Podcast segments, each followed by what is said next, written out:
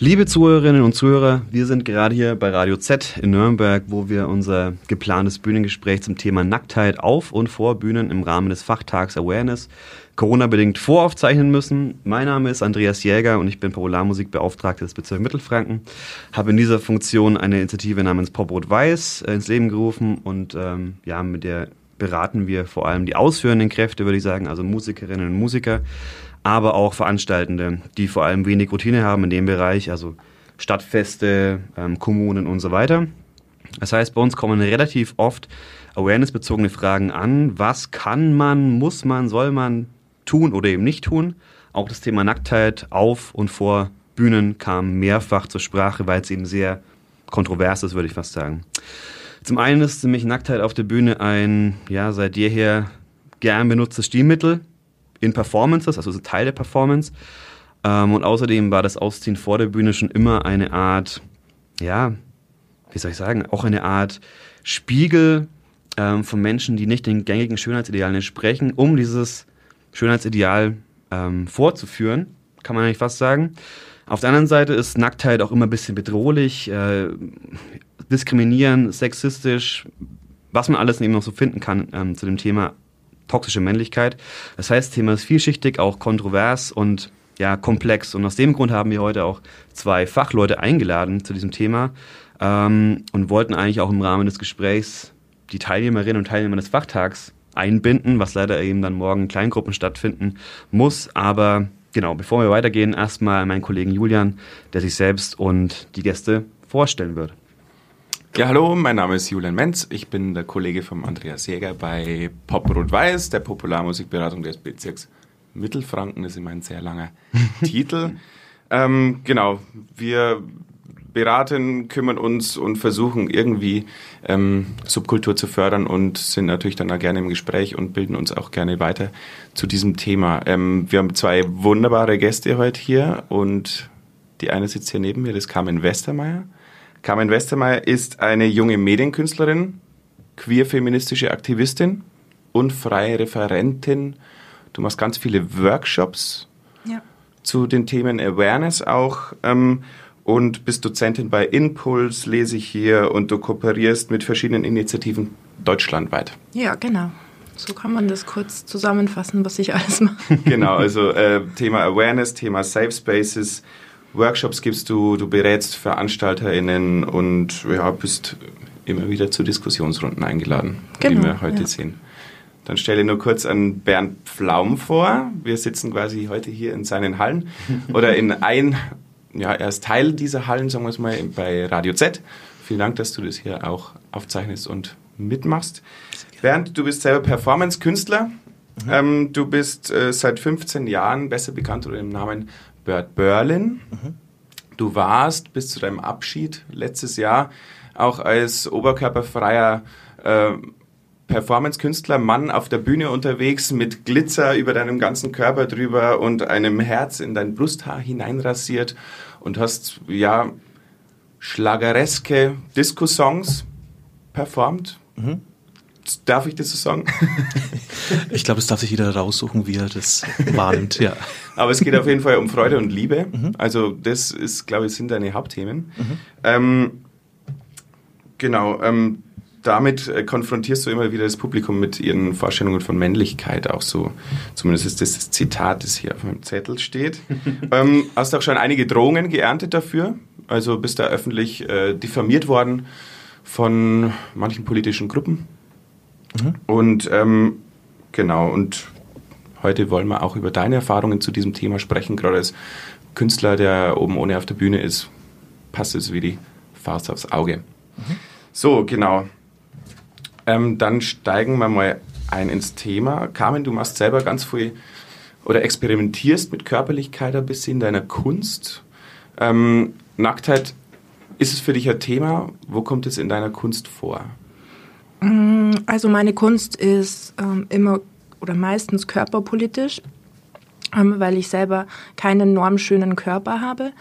Und so über die Jahre hinweg hat sich das eigentlich gefestigt und ähm, zu einem Instrument gemacht, um zu vermitteln, was ich nicht in Ordnung finde in unserer Gesellschaft, und zwar die Normierung von Körpern im Allgemeinen und die Diskriminierung von Körpern. Und ja, meine größte, mein größtes oder stärkstes Instrument ist dann eben mein eigener Körper. Ähm, Wenn es jetzt dann um Veranstaltungen geht, also beziehungsweise um so semi-öffentliche Räume irgendwie, also was, was stört die Leute daran, also was stört die Leute, die nicht wollen, dass, ich sage jetzt mal, Cis-Männer sich oberkörperfrei präsentieren oder ausziehen, damit wir mal die Perspektiven so ein bisschen klären, die es quasi heute hier zu verhandeln gibt. Also gleich mit der richtig großen. wir können erstmal ein bisschen, bisschen, wir können erstmal ein bisschen, ja, wir können erstmal ein bisschen oberflächlich bleiben bei dem Thema nee, und dann äh, über deine eigenen Erfahrungen sprechen, genau. Ähm, also ich denke, das größte Problem an oberkörperfreien Cis-Männern ist eben, dass es keine Gleichberechtigung oder ähm, dass es keine Gleichberechtigung gibt, weder rechtlich noch gesellschaftlich akzeptiert, welche Menschen oberkörperfrei rumlaufen dürfen und können, ohne diskriminiert zu werden, ohne dass es ähm, eine Ordnungswidrigkeit ist zum Beispiel oder ohne sexualisiert zu werden. Ähm, das ist so das Hauptproblem, denke ich mal. Und eben, dass das Ganze oftmals passiert, ohne dass die Männer sich dem bewusst sind, welches Privileg sie eigentlich haben. Und da habe ich halt oft erfahren, dass es das Argument gibt, ja, wir sind ja dafür, dass alle Oberkörper frei rumlaufen können und es keine Einsicht gibt, dass es einfach nicht so ist. Und um die andere Perspektive auch noch aufzumachen, was stört die Leute dran, die, die quasi ihr T-Shirt nicht ausziehen sollen? Was stört die Leute daran? Die Nochmal? ihr T-Shirt nicht ausziehen sollen. Also was stört die Leute dran, wenn denen gesagt wird, bitte behalte ein T-Shirt an und die sagen, nee, ich denke ich denk mal, dass das ähm, dass es damit zu tun hat, dass es eine Kritik ist und mit Kritik umzugehen ist immer schwierig und dass viele denken, ja, das ist total normal und jetzt wird beschränkt mich da irgendjemand in, in meiner Freiheit. Und weil es eben so akzeptiert ist, dass Cis-Männer oberkörperfrei, keine Ahnung, arbeiten können, Radl fahren können, von mir aus noch unten in Rewe reingehen können und sich ihr Bier holen, ähm, verstehen sie das gar nicht, warum sie das jetzt auf einmal hier nimmer machen sollen und dürfen. Ähm, dann können wir vielleicht mal die nächste Frage an dich richten. Bernd, du selber bist 15 Jahre lang oben ohne auf der Bühne unterwegs gewesen. Mhm. Wie waren denn deine Erfahrungen damit? Bist du darauf hingewiesen worden? Also dann, also hat es da was gegeben? Hat es da Diskussionspotenzial gegeben zu, deiner, zu deinem Auftreten?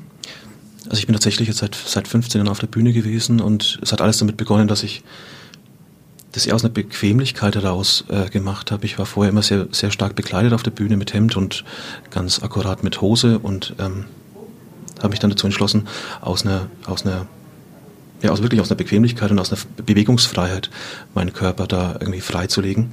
Und ich bin tatsächlich nie von VeranstalterInnen-Seite darauf angesprochen worden, dass es ähm, es ist nie thematisiert worden, dieses Thema. Es musste immer, es ist immer von meiner Seite gekommen, dass ich irgendwie gefragt habe, ob das irgendwie okay ist, ob sie irgendwie einen Konsens haben innerhalb der, der, der Gruppe, ähm, wie sie mit, mit dem Thema umgehen. Und ähm, ganz, ganz viele sind mit dem Thema sehr blank und äh, gehen mit dem Thema einfach gar nicht um, sondern sie, äh, sie akzeptieren den Status quo und ähm, man hat oft den Anschein, als würden sie sich da sehr wenig Gedanken drüber machen und die machen sich über ganz viele andere Felder irgendwie Gedanken irgendwie über, ja, äh, wie sie die Faschos aus ihrem Club raushalten oder wie sie äh, gegen, ähm, ja, gegen Rassismus vorgehen oder sowas, aber das, das Thema ähm, Awareness, mit, mit, mit Körper umzugehen, ist ein sehr, ist ein sehr intimes Thema und ich bin sehr oft von, von BesucherInnen ähm, davor, aber auch danach oft angesprochen worden, wie ich dann dazu stehe und wie ich dann äh, mich dazu verhalten will. Aber es ist äh, bei VeranstalterInnen so gut wie kein Thema gewesen bei mir. Wenn ich da ganz kurz schon einhaken darf. Ähm, du sagst am Anfang, war das aus einer Bequemlichkeit heraus mhm. oder was auch immer. War das dann irgendwo so, es gab einen Punkt, da hast du es bewusst gemacht, um einfach ein Statement zu setzen oder war es einfach dann irgendwann dein Markenzeichen oder war das immer einfach nur dann für dich klar, ich gehe oben ohne auf die Bühne? Ich bin ganz, ganz lange komplett unreflektiert so auf die Bühne gegangen. Mhm. Ähm, als ich dann irgendwann zu dem Punkt gekommen bin, ich, ich, kann gar nicht, ich kann keinen Zeitpunkt genau nennen, wann es war, aber habe ich mich sehr viel mit dem Thema beschäftigt, ähm, ob ich weiterhin so auftreten kann, ob es okay ist, quasi ein, ein, ein ein männliches Vorbild auf der Bühne für, für Menschen zu sein, dass es ja okay ist, nackt zu sein. Und das, da bin ich oft auch mit, mit Menschen ähm, im Publikum äh, ja, zusammengestoßen, beziehungsweise ich musste ganz häufig oder in letzter Zeit sehr häufig ähm, dann noch Konzerte irgendwie abbrechen oder kurz unterbrechen, weil Leute dann einfach sich angestachelt gefühlt haben oder sich ähm, ermächtigt gefühlt haben durch meine Nacktheit auf der Bühne, mhm. ähm, sich eben auch nackt zu machen, also Männer natürlich. Ähm, und das fand ich sehr, sehr bizarr, dass dann, dass da kein, ja, dass da kein Umgang damit äh, im Kopf so richtig stattfindet äh, und überhaupt keine Sensibilität für dieses Thema irgendwie auch in linken Kreisen oder in scheinbar linken Kreisen irgendwie äh, stattfindet äh, auf ganz vielen auf ganz vielen Ebenen. Ja. Hm. Carmen, ja, willst du was? Ich finde es total spannend. Ähm, dass, also das hätte ich jetzt so auch nicht gedacht, dass, mhm. dass das bei dir so entstanden ist, weil für mich war das immer Teil von deiner Performance. Mhm. Und ich musste jetzt gerade dran denken, ähm, dass es für mich gar nicht möglich ist, unreflektiert auf die Bühne zu gehen, mhm. oberkörperfrei, sondern dass es für mich im Gegenteil ein jahrelanger Prozess war, mich das überhaupt zu trauen. Vom Schritt Fotografie zu Videoperformance zu Live-Performance war ein jahrelanger Schritt, um überhaupt den Mut zu haben, mein T-Shirt auszuziehen und ohne T-Shirt zu performen. Mhm. Ja, das sieht man auch, ja, wie viele Privilegien ich hatte. Genau, ja, ich um, um das, um das machen zu können oder um da mehr Freiheit im Kopf zu haben, vielleicht als, als, als du. Ja. Ähm, und ich dann irgendwann halt auch zu dem Punkt gekommen bin, ja, wo ich auch kurz davor war, das irgendwie sein zu lassen. Oder mich irgendwie ja, zu begleiten oder anders, anders auf der Bühne zu performen als einfach nackt. Und ähm, ich bin ja nicht ganz nackt, aber halt so fast nackt. Ähm, und habe dann auch begonnen, eben auch das, äh, ja, so ein bisschen in Texten, aber auch in Interviews zu thematisieren, dieses Thema, weil ja, weil das Thema einfach eine viel, viel größere Lobby braucht und es braucht eine viel, viel größere, einen viel, viel größeren Umgang damit, ähm, dass das viel mehr Menschen anfangen, darüber nachzudenken, was eigentlich da passiert. Mhm. Und das ist eine sehr, ja, eine unglaublich, also für mich ist es eine unglaublich intime Situation, ähm, weil man sich natürlich auf der Bühne, egal ob man sich aussieht oder nicht aussieht, immer sehr nackt macht als Künstlerin. Mhm. Und das ist, äh, das ist eine sehr, ja, eine sehr, sehr heikle Situation, da mit dem Publikum irgendwie umzugehen. Wenn wir haben morgen, beziehungsweise heute, ähm, bestimmt sehr viele Menschen aus der Veranstaltungsbranche da, die sich diese Fragen stellen, wie soll man mit diesen Themen umgehen? Ähm, was ist okay, was ist nicht okay? Ich glaube, das fragen sich viele. Welche Richtlinien soll ich aufstellen, nach welchen Maßstäben soll ich, soll ich handeln zu diesem Thema? Und dann ist ja auf der anderen Seite die Frage, ist es ein emanzipatorischer Gedanke, auch als, als Cis-Mann sich äh, auf der Bühne zu entkleiden, das in seine Kunstperformance einzubauen. Auf der anderen Seite ist es natürlich aber genauso klar, wenn es nur Privilegien für ein Geschlecht gibt, wieso sollte es, wieso sollte es dann erlaubt sein? Mm, wie kann man, wo kann man das unterscheiden? An welchen Punkten kann man das festmachen? In welchen Räumen, in welchen Situationen und ja, sowas erlaubt ist? Wo, wo Nacktheit okay ist? Carmen, vielleicht also wenn es darum geht, ähm, welche KünstlerInnen ähm, jetzt nackt sein oder darf, sage ich jetzt mal, dann finde ich, sollte man, wie du schon gesagt hast, den Hintergrund von der Band, sage ich jetzt mal, oder von dem oder der Künstlerin anschauen und ähm, wie wird, also ist die Nacktheit ein emanzipatorisches Tool oder ist es jetzt nur eine All-Man-Hardcore-Band, wo angeblich der Drummer nicht weiterspielen kann, weil er so extrem schwitzt. Also da. Das ist ein gutes Beispiel, das wir immer wieder hatten. Ja. Genau. Ähm, da finde ich so den Unterschied. Und wie du auch schon gesagt hast, in welchen Räumen passiert es.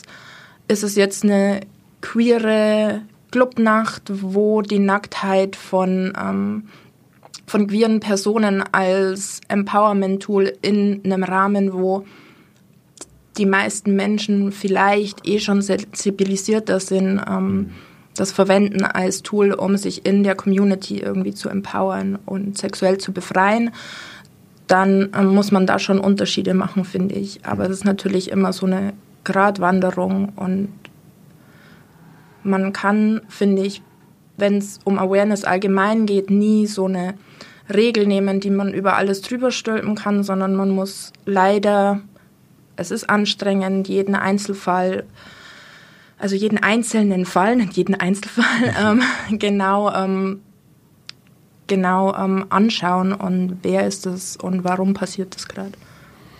Ja, aber das ist schon mal ein spannender ja. Punkt, ne, dass wir, dass wir das ähm, dass es eher um flexible Handlungsspielräume geht, die immer wieder angepasst werden müssen äh, und nicht um so und so muss es sein, ja oder nein. So. Das finde ich schon mal ein spannender Output, weil die Frage, die war bei uns auch immer, äh, da müssen wir im Vorfeld Regeln schaffen, die zum Beispiel heißen, Nacktheit auf der Bühne komplett verboten, auf allen Konzerten, oder müssen wir uns mit den Bands ähm, oder den Acts besprechen, was passiert da? Habt ihr sowas geplant oder was auch immer? Wir hatten das schon beim Festival Rot-Weiß vor zwei Jahren, aber ähm, da wussten wir eben noch nicht genau, wie wir damit umgehen sollen. Deswegen haben wir gesagt, nein, also wie ich, wie ich da immer rangehe in meiner Beratung, mhm. ist, ähm, dass Sprechen das Wichtigste ist mhm. und auch mit, also nicht nur innerhalb von dem VeranstalterInnen-Team oder von den Künstlerinnen zu VeranstalterInnen, sondern auch nach außen kommunizieren. Warum war das jetzt so, dass wir diese Person gebeten haben, ein T-Shirt anzuziehen und zwei Wochen später steht der Bernd nackig auf der Bühne. Das muss dann kommuniziert werden mhm. und fragen. Auch wenn eine einzelne Person bei der ähm, Abendveranstaltung kommt und diese Frage stellt, finde ich es total wichtig. Dann merkt man, ah, hier hat jemand eine Frage und da gibt es bestimmt ganz viele andere, die sich das auch gerade fragen und mhm. das dann so als Chance nutzen, über Social Media zum Beispiel zu schreiben. Gestern Gestern war zum Beispiel ähm, so eine Kontroverse und wir wollen jetzt kurz nochmal erklären, warum wir in dem Fall so entschieden haben und im anderen mhm. anders, damit die Leute auch wissen, die Gäste, wo kommen diese Regelungen eigentlich her und warum positioniert sich der Veranstalter oder die Veranstalterin in dem Fall so und in in dem anderen Fall so. Was ich gerade noch zu dem Punkt, was mir eingefallen ist, macht es Sinn, im Vorfeld zum Beispiel in den Veranstaltungstexten auf Facebook oder wo auch immer einen Disclaimer einzubauen, wenn man weiß, die und die Band wird sich dazu nicht äußern, sondern die wird so und so performen. Also macht das irgendwie einen Unterschied, wenn man quasi vorwarnt, was einen da erwartet? Definitiv. Also finde ich ganz wichtig. Mhm. Und ich ähm, spiele auch manchmal mit der Idee ähm, oder bringe den Vorschlag ein, dass man zum Beispiel auch ähm, am Einlass sowas wie einen, ich sag's mal in Anführungsstrichen, einen Vertrag unterschreibt, mhm. wo kurz nochmal erklärt wird, ähm, was an dem Abend passiert und was okay ist und was nicht okay ist. Mhm. Und weil manchmal weiß man, okay, das ist meine Lieblingsband, da lese ich gar nicht mehr durch, was da auf Facebook oder so in der Veranstaltung steht. Mhm. Wenn Leute den Raum nicht kennen, dann sind diese Sachen auf jeden Fall schon mal im Vorfeld abgesteckt und die Leute können sich dann überlegen, ob sie reingehen oder nicht. Und ob sie dann, wie sie sich in dem Raum verhalten und wenn sie sich dann doch verhalten, dann muss man eben halt hm. vor Ort dann doch nochmal intervenieren.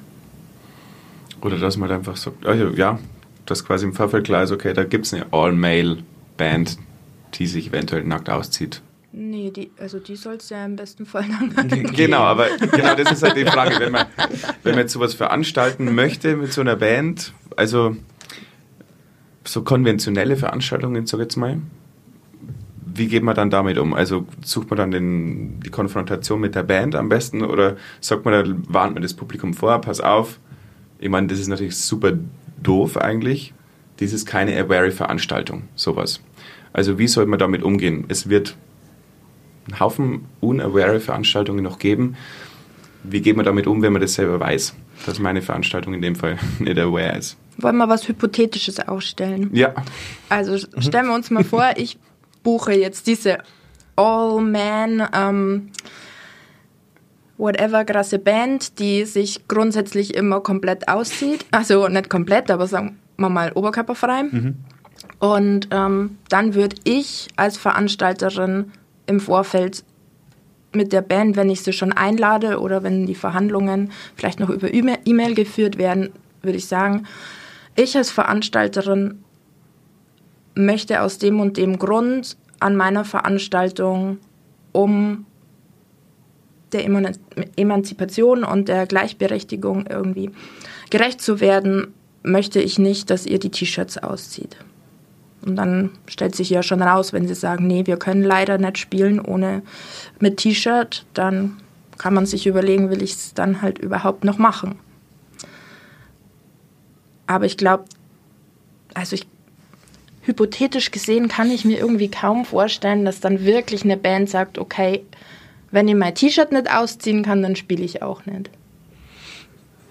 Das ist eine gute Frage, die wir uns auch gerade stellen. Also es gibt ja auch diverse Bands und Acts aus Amerika, die auch hier in Nürnberg gespielt haben, wo das auch im Vorfeld eigentlich kommuniziert wurde, bitte lass dein Ding an. Und dann kam eben der Sänger mit einem Netzhemd auf die Bühne, was quasi komplett, also es waren vielleicht noch drei, vier, fünf Fäden sozusagen. Das war dann eine Art Provokation eigentlich, oder? Mhm, also ja, das auf jeden Fall. kann man nicht anders dann ja. interpretieren. Ja. Ich meine, die Diskussion die ist ja schon sehr alt. 2013 hat es ähm, dieses Konzert von Feine Sahne Fischfilet gegeben, mhm. die in Bielefeld gespielt haben und der Drummer von Feine Sahne Fischfilet, die jetzt nicht gerade als Unaware Band bekannt sind, ähm, hat sich ausgezogen auf der Bühne und dann hat es eben von den dortigen MitarbeiterInnen einen, einen Satz gegeben, dass er sich halt bitte wieder anziehen soll. Und das ist dann hinterher ganz stark breitgetreten worden äh, in, der, in der linken Presse. Die Taz hat dann mhm zum Beispiel dazu geschrieben, dass, beziehungsweise erstmal jetzt einen Blog-Eintrag bei der Mädchenmannschaft gegeben, die haben geschrieben, ja, auf Privilegien verzichten ähm, ist wichtig, solange sie nicht allen zuteil werden. Und das ist ein solidarischer und in diesem Fall ein emanzipatorischer Akt. Ähm, und antisexistischer Akt. Taz hat, die Taz hat dann dazu gesagt, aber ähm, der Exzess, die Grenzenlosigkeit und die Körperlichkeit selbst sind emanzipatorische Akte. Ähm, also, um nur mal damit Veranstalter selber einschätzen können, auf was sie sich einlassen, mit welchen KünstlerInnen sie gerade kooperieren, wie ist es, wie muss ich mit denen vielleicht umgehen, wie muss ich mit denen sprechen. Beispiel Bernd, jemand, ist es, warum ist es okay, dass Bernd ähm, oben ohne auf der Bühne ist? Und warum ist es bei anderen nicht okay? Also wo kann man da, wo gibt es einen Mehrwert? Wo findet man den Mehrwert und wo vielleicht, wo findet man eher das Privileg? Ja. Das Bernd, was, was, meinst du denn? Warum ist es bei dir immer so wohlwollend aufgenommen worden? Mhm. Also ich glaube schon auch, weil wie ich auf der Bühne mich präsentiere oder was ich auf der Bühne ausstrahle, ist keine, kein, kein Stereotyp männliches äh, Bild, das da dargestellt wird, ähm, beziehungsweise auch meine, meine Körperform entspricht nicht der, der Norm und ähm, ich, ich, ich breche mit ganz vielen, ähm, ja, mit ganz vielen Situationen im, im Kopf bei, bei Leuten und ich glaube deswegen ähm, ist es nicht, wird es nicht so wahrgenommen, glaube ich. Ähm, auf der anderen Seite ist es aber auch so, ähm, dass wenn ich mal darauf angesprochen worden wäre und wenn ein Kollektiv oder eine, eine VeranstalterInnengruppe gemeint hätte, sie fänden es total unpassend, wenn ich so spiele, ähm, hätte ich mich eher darüber gefreut, ähm, diesen, diesen Hinweis zu bekommen und auch ähm, vielleicht im, im, Dialog zu sein. Was ist denn, was ist denn für euch okay? Was, was ist denn für euch noch ähm, schön? Was ist für euch noch äh, auf, der, auf der Bühne toll? Ähm, wie, wie kriegen wir es hin, den Abend zusammen für alle cool hinzubekommen? Ähm, und nur weil vorhin die, ich glaube, die Frage aufgetaucht ist, ob es hypothetisch solche Männerbands gibt, ich, ich glaube, die gibt es ganz, ganz viele, die da äh, sagen würden, ja, wenn ich mein T-Shirt nicht ausziehen darf, dann spiele ich bei euch nicht. Das ist irgendwie, habe ich ganz, ganz häufig irgendwie mitbekommen, dass es, dass es da ganz viele verbohrte, ja, verbohrte Männlichkeit gibt und ganz viel, ganz viele, dass da ganz viele Ideen im Raum sind, die schon Jahrzehnte wieder äh, über, überholt sind und äh, die aber immer noch ähm, immer noch Vorbilder auf der Bühne finden hm. und die immer noch äh, ja immer noch weitererzählt werden diese Geschichten und deswegen glaube ich sind wir da eher so im, eher so im ersten Drittel der, der Bewegung und noch überhaupt nicht sehr, sehr weit. Und auch dieses, dieses Ding, dass, dass Nacktheit ein, ein, ein emanzipatorischer äh, ja, ein emanzipatorischer Weg ist, um, um, um sich darzustellen. Ich, ich, ich glaube, wir müssen da irgendwie anders rangehen an diese, an diese Emanzipation. Also das ist irgendwie. Ich glaube irgendwie immer, dass das, dass es, dass man schon auch irgendwie nachgucken muss, was, was könnte das Ziel des, des Künstlers, der Künstlerin sein, ähm, was er auf der Bühne darstellen mag. Und also nur weil, weil er sagt, ja, ich, ich mag irgendwie einen, einen emanzipatorischen Beitrag zur, zur, zur Gesellschaft leisten ähm, und ziehe dann halt mein T-Shirt aus, ich finde, das, das bringt's noch nicht. Das ist mhm. noch kein, das ist noch kein, kein Anhaltspunkt, wo ich sagen kann, okay, hast ja recht, darfst doch bei mir spielen. Weil, keine Ahnung, ich, ich finde es ich find's schön, äh, da sich halt auch nicht auf, auf, auf VeranstalterInnenseite sich nicht so stark zu verbiegen und zu sagen, okay, ja, weil die Band vielleicht irgendwie mir die, die, Bude voll macht und weil sie, weil sie irgendwie eine große Fanbase hat und nur weil wir jetzt irgendwie so ein bisschen anders drüber denken, dann sehe ich über meine, über meine, über meine Werte, über meine, über meinen Umgang mit den Menschen irgendwie so ein bisschen hinweg. Das fände ich immer so ein bisschen schade und das passiert irgendwie leider sehr, sehr häufig. Oder immer noch sehr, sehr häufig. Ich hoffe, das verändert sich mhm. sehr, sehr bald. Was wäre denn eure utopische Vorstellung von Nacktheit, gerade im Kontext von Veranstaltungen und Bühnenperformance? Also meine utopische, beziehungsweise ich, hat, ich hatte die Veranstaltung schon einmal, dass wirklich alle nackt sind. ähm, und dass es, dass, es, dass es eine, eine Symbiose gab und auch eine, also dass es da eine, eine, Situation erschaffen wurde, wo sich alle wohlgefühlt haben und wo die Nacktheit von ähm, tendenziell erst von, von, von, von, ja, von weiblicher Seite kam und dann die Männer gefragt haben, ob es okay ist, wenn sie nachziehen und dass da so ein Dialog dann auch stattgefunden mhm. hat und dass auch während des Konzerts oder während der Performance irgendwie auch geredet wurde und ähm, versucht wurde halt irgendwie dieses ja, man versucht ja irgendwie vielleicht seinem, seinem Idol auf der Bühne irgendwie nachzueifern und sich irgendwie dementsprechend zu kleiden oder sich irgendeiner Gruppe angehörig zu fühlen. Und da war es dann eben halt ähm, es wollten irgendwie alle nackt sein. Und es war in diesem Rahmen irgendwie okay. Nicht nur irgendwie okay, das war für alle okay. Wir haben auch danach noch sehr lang diskutiert, was denn jetzt gerade irgendwie hier besonders ist und was irgendwo anders nicht, nicht so funktioniert. Aber das wäre so meine Utopie, dass, dass wir zu einem Punkt kommen, ähm, wo, wo dieser Prozess irgendwie hinkommen kann. Aber ich, es ist für mich eine sehr große Utopie. Ja. Was war denn an dieser Konstellation so besonders? Also wie konnte es funktionieren, in so einem Rahmen so einen starken Dialog aufzubauen, weil oftmals ist ja das so, so eine, da passiert eine Show und da gibt es Leute, die, die schauen zu und mhm. dann ist überhaupt gar kein Raum oder gar nicht die Zeit, um einen Dialog zu, zu führen. Ich habe irgendwann begonnen, Badewannenkonzerte zu äh, machen und bin dann zu Leuten in die WGs oder in die Wohnungen ähm, gereist und habe dort ähm, in der Badewanne gespielt für ein für einen Freundeskreis, für, für, für Menschen, die sich eh schon sehr gut kannten. Ähm, und ich glaube, das hat sehr viel, sehr viel erleichtert und wir konnten das Konzert ganz häufig irgendwie unterbrechen und konnten uns kurz unterhalten, konnten irgendwie abstimmen, ob das jetzt gerade noch okay ist, dass, dass das und das jetzt passiert oder so. Mhm. Ähm, was in einem Normalfall äh, jede, jede Performance eigentlich irgendwie zerstören würde. Aber da war es irgendwie es war dann, es hat irgendwie diesen, diese Ebene der Performance irgendwie auch oder des, des Konzerts irgendwie verlassen, sondern es war dann eher halt ähm, ein, ein, ein, ein, ein Zusammentreffen von Menschen, die Lust haben an, an am, am Musikfeiern oder so. Und auch dann am, an, der, an der Nacktheit an sich an, haben die eine sehr schöne, einen sehr großen Gefallen gefunden und gar nicht irgendwie auf einer sexuellen Ebene, sondern eher auf einer, eher auf einer sehr, mh, hm, ja, eine sehr respektvolle Ebene war da. Und äh, es, hat, es gab es gab ganz klar so die, die, die Abmachung, sobald irgendjemand gafft oder sobald irgendjemand sich unwohl fühlt, mhm. ähm, brechen wir das Ding irgendwie ab und machen irgendwie äh, machen eine Pause und fangen nochmal von vorne an oder so und äh, lassen uns lieber an, angezogen, als dass wir uns irgendwie ausziehen und das eskalieren lassen. Ähm, und das fand ich eine sehr, einen sehr schönen Moment und vielleicht auch einer der, der schönsten Momente, den ich irgendwie im, in, äh, in, in, in meinem Musikmachen bis jetzt irgendwie erlebt habe. Zumindest eine der, der intimsten. Ja. Was wäre deine Utopie? Hm. Ja, einiges hat jetzt Bernd auch schon angesprochen. Mhm. Aber meine Utopie wäre, dass Nacktheit, ähm, dass Nacktheit kein politisches Instrument mehr sein muss, für mhm. mich jetzt. Und dass nackte Körper nicht mehr sexualisiert werden. Wie schaffen wir das? Ich wollte noch aussprechen. Entschuldige. ähm, genau, dass nackte Körper nicht mehr sexualisiert werden und dass nackte Körper nicht mehr verglichen und diskriminiert werden, egal wie sie ausschauen. Mhm weil manche nackte Körper sind ja was, wo wir im Kapitalismus ähm, mit Geld verdienen können. Andere nackte Körper werden ausgegrenzt und ähm, das wäre meine Utopie, dass nackte Körper einfach nur Körper ohne Stoff sind, mhm. ohne eingehüllt in Stoff. Ja.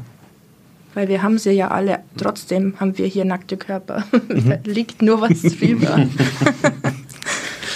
ja. Wie schaffen wir das? Können um wieder kurz in die Praxis zu kommen, können Awareness-Teams das leisten?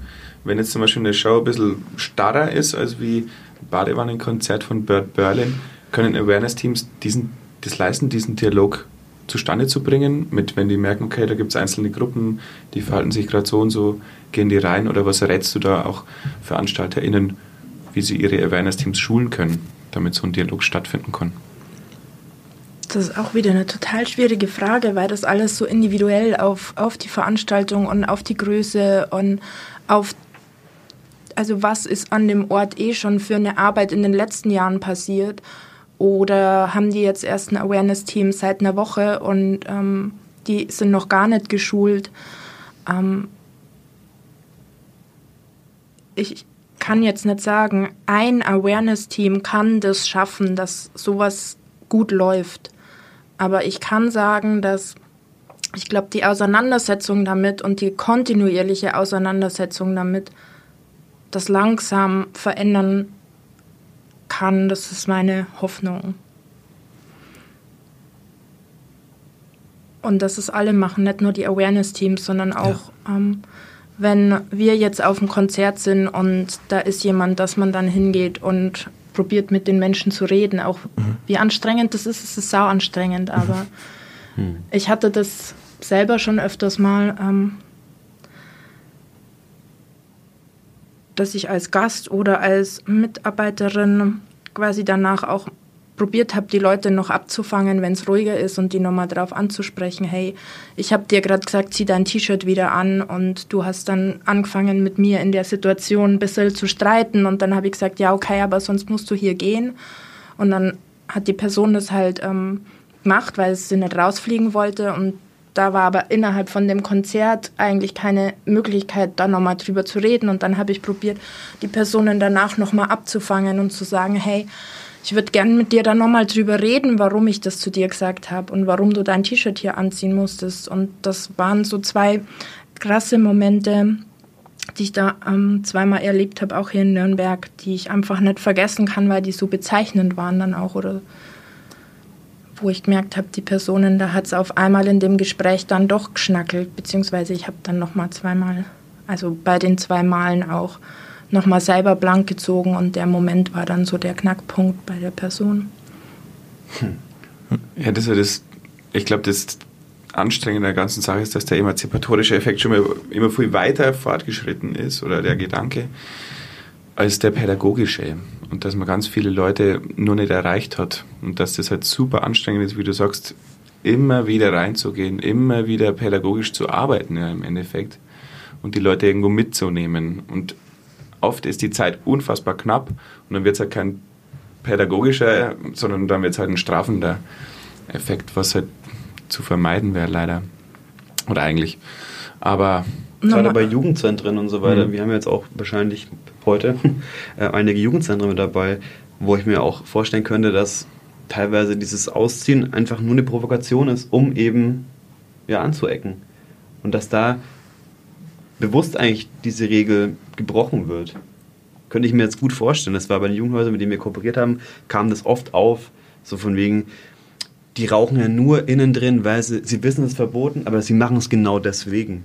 Und das ist gerade die Frage, wie geht man damit um? Wie, wie kommuniziert man das im Vorfeld? Bringen der Aushänge irgendwas? Also, oder da bin ich so dermaßen überfragt, wie man gerade da in dem Alter das Ganze vermittelt. Also ich bin da, wenn ich kurz nochmal, aber ich habe jetzt schon so viel geredet. Mm. ich gehe immer voll gerne in die direkte Konfrontation und das war eben, was ich gerade kurz angesprochen habe, mit dem ich ziehe dann auch blank, weil das waren zweimal zwei Männer, die dann auch gesagt haben, wie wir gerade schon, wie Bernd meint hatte, dass das auch verwendet wird, um zu sagen, ich ziehe ja mein T-Shirt aus, weil ich will, dass alle irgendwann ihr T-Shirt ausziehen können. Mhm. Und dann ich in die Diskussion gekommen bin, ob die Personen wirklich glauben, dass es okay ist, dass Frauen sich auch jetzt hier ausziehen könnten und die dann der Meinung waren, ja, natürlich ist das kein Problem. Ich hätte kein Problem, wenn jetzt hier alle Frauen auch oberkörperfrei waren. Mhm. Und ich dann halt zweimal einfach vor denen, einmal saß ich so am Dresen und die Person auf dem Bauhocker, also war mein Oberkörper eigentlich direkt vor dem Gesicht. Und die Person ist rückwärts vom Barhocker runtergesprungen und hat gesagt, oh mein Gott, scheiße, ja, ich komme überhaupt nicht klar, zieh dich wieder an, ich komme doch gar nicht klar damit. und hat dann auch so gesagt, hey, danke, dass du das jetzt gemacht hast, weil ich habe das nicht gecheckt, dass es mich doch wirklich stört. Oder dass ich überfordert bin, wenn ich jetzt da zwei Brüste in meinem Gesicht habe auf einmal. Hm. Ja.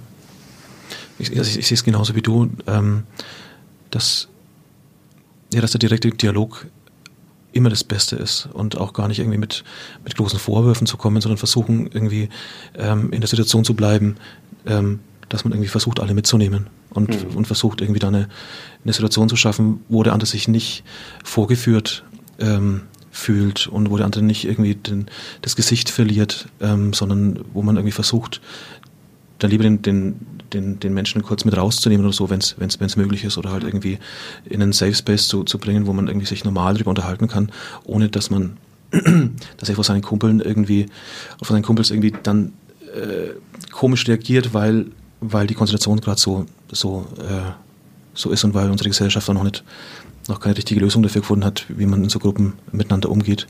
Ähm, das fand ich immer sehr, sehr, sehr wichtig und ähm, ja, ich finde es auch, ich find's auch gerade auch von, aus, aus, aus KünstlerInnen-Sicht voll wichtig, auch sich da zu positionieren und auch zu, zu ähm, dann auch mal eine Show, eine Show abzubrechen, wenn irgendwie vor, vor der Bühne äh, Leute stehen, die irgendwie, oder, oder Männer stehen, die, die ähm, mit nacktem Oberkörper, äh, was auch immer, was sie wollen, oder weil meistens, also ich, ich check's eh nicht, wieso sie es machen, aber ähm, und dann dazwischen gehen und zu sagen, okay, ich, ihr seid wegen, wegen meinem Konzert hier und ich mag das auf meinem Konzert nicht haben. Ich, ich gehe nicht auf die Bühne drauf, damit, damit ihr euch nackt ausziehen könnt. Ja, so ich mag für alle das Konzert spielen, dass es für alle schön ist. Ja. Jetzt hat der Wecker zum zweiten Mal geklingelt. Ähm, jetzt sind wir schon. Ich glaube, jetzt können wir gut und gerne auch an die Kleingruppen abgeben an dieser Stelle. ich weiß nicht, ob die Kameras nur laufen oder nicht. Die laufen gerade noch, aber wir genau. sind jetzt auf jeden Fall schon weit drüber über den 30 Genau. Und ich glaube, gerade wo wir jetzt beim pädagogischen Aspekt waren oder wie man es weiter vermittelt, ich glaube, das kann man sehr gut dann nur diskutieren in den Kleingruppen. Wir freuen uns drauf. Danke, dass ihr da wart, Carmen Westermeier und Bernd Pflaum und Andreas Jäger. vielen, vielen Dank Danke euch. für die Einladung. Ja. Sehr gerne.